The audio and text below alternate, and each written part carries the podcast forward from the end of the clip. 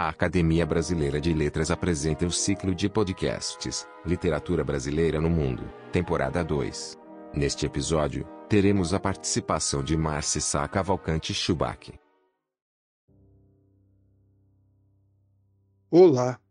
Em nome da Academia Brasileira de Letras, eu, Antônio Torres, venho aqui para lhes agradecer pela audiência neste novo ciclo de podcast sobre a literatura brasileira no mundo e saudar nossa convidada, a professora titular de filosofia na Universidade de Södertörn, em Estocolmo, Márcia Sá Cavalcante Chewbacca. Professora adjunta da Universidade Federal do Rio de Janeiro de 1994 a 1999, ou seja, antes de se mudar para a Suécia,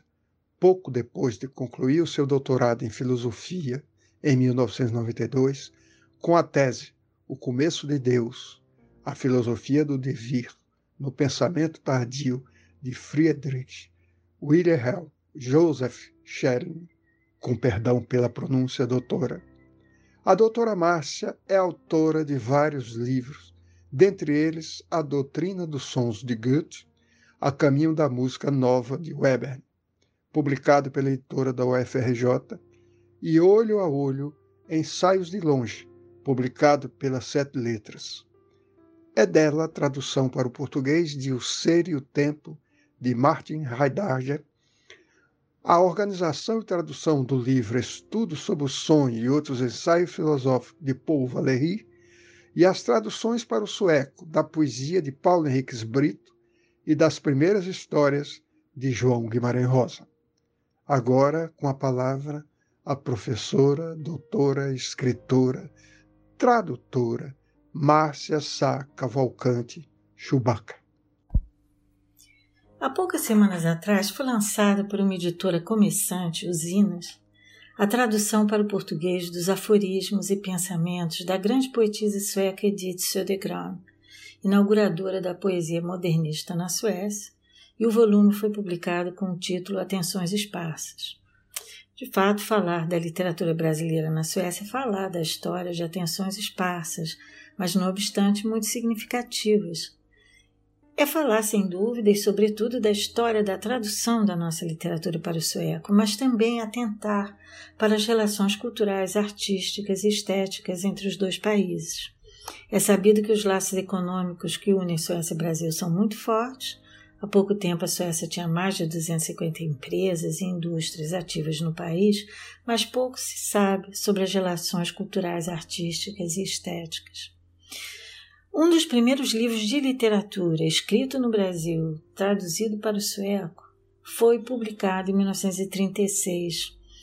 Foi o romance A Selva, de Ferreira de Castro. Ferreira de Castro era, na verdade, um escritor português que imigrou para o Brasil em 1911 e se estabeleceu primeiramente em Belém do Pará. Essa data e essa cidade são bem significativas para essa história entre o Brasil e a Suécia, porque também em 1911 chegam na mesma cidade de Belém os missionários suecos Daniel Berg e Gunnar Wingren para fundar a Assembleia de Deus, ou seja, a fundação no Brasil do movimento das igrejas evangélicas pentecostais está diretamente ligada à presença da Suécia no Brasil. Em 1945, é o fim da Segunda Guerra, é traduzido para o sueco Sertões de Euclides da Cunha. Na década de 50, o autor brasileiro que se torna o foco internacional de atenção e também na Suécia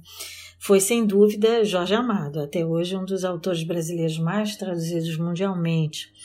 Também nessa década são traduzidos Jorge de Lima e Machado de Assis, que entra na Suécia pela porta fabulosa de Dom Casmurro. Na década de 60, a atenção para a literatura brasileira passa pela admiração curiosa pela grande obra da construção de Brasília. Em foco está a odisseia dessa promessa de futuro estético, indissociável da promessa de um desenvolvimento e transformação da política, da economia e da sociedade. Não é de admirar que um dos primeiros textos de Clarice Lispector, traduzido e publicado em 1962, tenha sido justamente o conto Brasília, Datam da década de 60 também algumas traduções de José Lins do Rego, Graciliano Ramos, Carolina de Jesus. Vidas Secas, dirigido por Nelson Pereira dos Santos, foi mostrado com sucesso na televisão sueca da época. E também nessa década estreitam-se os laços econômicos entre os dois países, emblematizados pela Ericsson no Brasil, que é uma empresa de telefonia e comunicação importante, cujo ícone foi o famoso telefone JK. Na década de 70, o Brasil e a sua literatura recebem grande atenção. Atenta-se para a dor, para as veias abertas da América Latina e do Brasil, para os anos de chumbo de uma ditadura militar violenta e inclemente, e para sua máquina de censura, tortura, perseguição e violação de todos os direitos humanos. Né? É importante lembrar que na década de 70 também data a tradução do Grande Sertão, Veredas, de Guimarães Rosa. Infelizmente, uma má tradução que conseguiu transformar a riqueza linguística, literária, filosófica dessa obra numa história simplória de bandido e mocinho. Também da década de 70 datam traduções de Augusto Boal, Celso Furtado, Carlos Marighella, Paulo Freire e Morte e Vida Severina, de João Cabral de Melo Neto. Na década de 80, alguns atores, autores brasileiros são traduzidos de maneira esparsa, alguns contos de Guimarães Rosa, um pouco de Gilberto Freire, Dalto Trevisan, entre outros. Mas interessante é ver a atenção sueca voltar-se para a poesia brasileira. João Cabral, entre outros, Ivo Barroso e, sobretudo, Carlos Drummond de Andrade, incluindo seus poemas eróticos, o grande tradutor e divulgador sueco da literatura brasileira durante décadas, Arne Lundgren, era um grande apaixonado pela poesia de Drummond, além de ter sido também um excelente tradutor da poesia italiana, como a de Pasolini, e deixando essas duas poéticas de Drummond e Pasolini conversarem de uma maneira interessante nas suas traduções. Né? Eu gostaria de lembrar também o nome de Marianne Eyer, outra excelente tradutora da literatura brasileira desse período. Na década de 90, dá-se o que eu descreveria como uma expansão do próprio conceito de literatura brasileira quando a atenção se volta para a sensibilidade literária, coração literário das artes plásticas contemporâneas no Brasil e que se mostrou na grande exposição Viva Brasil Viva, organizada e promovida por Eva Kumlin, então embaixatriz da Suécia no Brasil, com uma co-curadoria de Elisabeth Hoglund, que é uma historiadora da arte, curadora, e todos mostrando um grande entusiasmo pela arte brasileira. Também dessa década datam traduções, dentre outros, de Lígia Fagundes Teles e Ana Miranda. Virada do milênio, 2000, é marcante porque é o boom de Clarice Lispector, e desde então, a obra de Clarice tem recebido a tradução cuidadosa de Orion Sjögren e exercido uma influência incomparável não só nas escritas femininas e feministas, mas na literatura sueca contemporânea, porque a obra de Clarice é vista como a promessa e o cumprimento de uma renovação literária numa era dominada pelo mercado, pelas tecnologias de informação e todas as suas técnicas de nivelamento e de significação do sentido. Eu também contribuí pessoalmente para essa história, juntamente com um aluno meu, Jonathan Habib, hoje curador conhecido na Suécia e também internacionalmente, eu editei em 2005 um número da revista de cultura Glenta, revista de Gotemburgo, mas de amplo alcance nacional dedicada à antropofagia reunindo traduções do manifesto, alguns autores antropofágicos, apresentando a obra de Tarsila do Amaral, entre outros artistas, mas também ampliando o tema para outras antropofagias, a polonesa de Gombrowicz, a de Jonathan Swift, a sueca de Selma Lagerlöf e a antropofagia sem metáfora, ocorrida no cerco de Leningrado e discutido num artigo de minha colega Irina Sandomirskaya, professora titular de Estudos Culturais em Estocolmo. 2014, eu publiquei a tradução que fiz em parceria com o poeta Magnus Vinglamusson de uma coletânea de poemas de Paulo Henrique Brito, que recebeu o título em Litten Sul e Fica num pequeno sol no bolso. Em 2018, eu publiquei minha tradução, feita com Stefan Helgesson, professor titular de língua inglesa na Universidade, de Estocolmo, mas que viveu durante muitos anos em Angola e Moçambique, um grande conhecedor da literatura portuguesa africana, estudioso de Euclides da Cunha, a nossa tradução das primeiras histórias de Guimarães Rosa. Eu organizei e traduzi também uma antologia de poetas brasileiros contemporâneos, que incluiu Marília Garcia, Marco Luquezzi, Simone Brandt,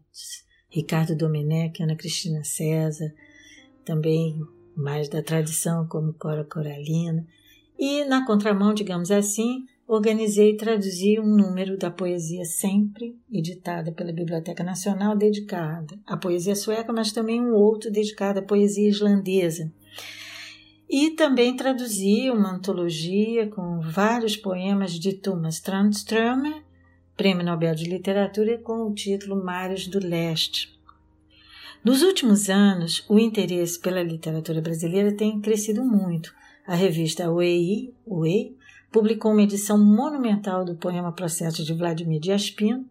um volume com quase 500 páginas, uma documentação inédita mesmo aqui no Brasil dessa grande obra de Vladimir. A atenção para a literatura mais recente, jovens autores, tem sido também foco da atenção pela editora Trone, que é especializada em literaturas ditas periféricas, mas também vimos a tradução de um clássico como Ferreira Goulart, de uma obra muito significativa como A Roça Barroca, de Juscelie Viana Batista, por Ulla Gabrielsson, que é também a dona da editora sueca Gathering Arts. Quanto aos laços culturais que unem Brasil e Suécia, estes começam já no final do século XIX, com a imigração de suecos para o Brasil, ocorrida entre 1890 e 1910. Em 1910, emigra para São Paulo o escultor sueco William Zadig, que se torna professor do Liceu de Artes e Ofícios em São Paulo, foi autor de vários monumentos na cidade, dentre os quais o monumento a João Mendes de Almeida. E Zadig foi também é, recebeu a incumbência de autorar o monumento em comemoração ao centenário da independência, em 1922, que ele compôs como uma homenagem ao Olavo Bilac, um monumento que foi inaugurado aos 7 de setembro de 22, no Belvedere da Avenida Paulista, e que é um grande monumento com três grandes grupos de esculturas, ele foi recolhido em 36, ele foi cortado, assim, partido e ficou nos depósitos da prefeitura. Só uma parte desse monumento, o grupo intitulado Beijo Eterno, pode ainda ser visto no Largo de São Francisco, na capital paulistana. O nosso Cristo Redentor, feito de cimento armado, revestido de pedra-sabão, ele teve, na verdade, o seu cimento e calcário importados de Malmö, no sul da Suécia. Em 57, um fotógrafo sueco, até bem pouco conhecido na Suécia, chamado Åke Borglund, ele vem para o Brasil porque foi rece é, receber um prêmio de fotojornalismo e ele documenta o início da construção de Brasília com fotos extraordinárias né, mostrando o canteiro de obra desse sonho de futuro. Também nessa época chega ao Brasil o cineasta Arne Suxdorf, que vai viver aqui por mais de 30 anos. Suxdorf tem um papel muito importante na formação do cinema novo, é professor de Joaquim Pedro de Andrade, Eduardo Escorel, Vladimir Herzog, José Wilker, interlocutor de Nelson Pereira dos Santos, de Glauber Rocha. Ele é autor de uma filmografia muito interessante, como Os Ritmos da Cidade, de 1949, A Grande Aventura, e na década de 60, Midham é Copacabana, Meu Lar é Copacabana, que é um filme que inaugura uma temática estética desenvolvida depois por Hector Babenco no Pichote e mais recentemente por Fernando Meirelles em A Cidade de Deus. Mas o mais importante foi o envolvimento de Suxdorf com o Pantanal, onde ele viveu muitos anos, com a causa ambiental, a sua preocupação com a questão da grilagem das terras e as suas fotos extraordinárias do Pantanal mostram toda uma dimensão e isso foi documentado e se tornou um programa na Rádio Sueca, feito pela jornalista Marta Manhãs de Andrade. É um programa precioso e que mostra essa dimensão da obra do Suxdorf. É preciso lembrar também que a Rádio Suécia teve um papel muito importante durante a ditadura militar com as suas emissões regulares e periódicas, informando o que estava acontecendo aqui. Um outro autor a ser lembrado é Irving Fallström, artista plástico, compositor, experimentalista, autor do primeiro manifesto de poesia concreta, hoje editado em tradução para o português pela editora Cobogó. E a gente pode dizer que os laços culturais nessa história, eles têm artísticos, estéticos, eles têm se estreitado muito nos últimos anos com exposições de artistas brasileiros, mostras de filme, discussões, reportagens qualificadas, artistas brasileiros que moram na Suécia, como Laércio Redondo, e o interesse crescente, como por exemplo a, a inauguração agora no dia 19 de junho de uma retrospectiva do nosso artista plástico cearense Leonilson. A academia me pediu para finalizar esse podcast falando rapidamente de meu trabalho como filósofa na Suécia. Eu deixei o departamento de filosofia do IFIX, onde eu fui professora adjunta, em 1999 para fundar com meu colega Hans Rine o primeiro e hoje ainda o único departamento na Suécia e na Escandinávia dedicado à chamada filosofia continental. Desde então, meu trabalho de filosofia tem se dedicado a pensar as transformações e mutações da existência contemporânea, que inclui a hermenêutica e fenomenologia da experiência do exílio da existência,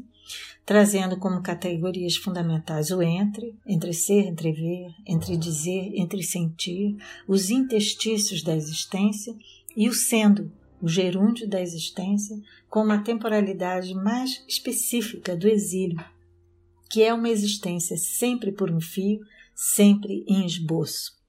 Eu tenho há dois anos organizado um seminário sobre a nova forma de fascismo que vemos destruir e abalar várias partes do mundo e, sobretudo, aqui no Brasil, e a questão de compensar novas formas de reexistência. Eu gostaria de finalizar professando a minha convicção de que pensar é preciso, traduzir é necessário e acolher, ver e ouvir o outro e toda fonte de alteridade é imprescindível, é inexorável, é a nossa tarefa.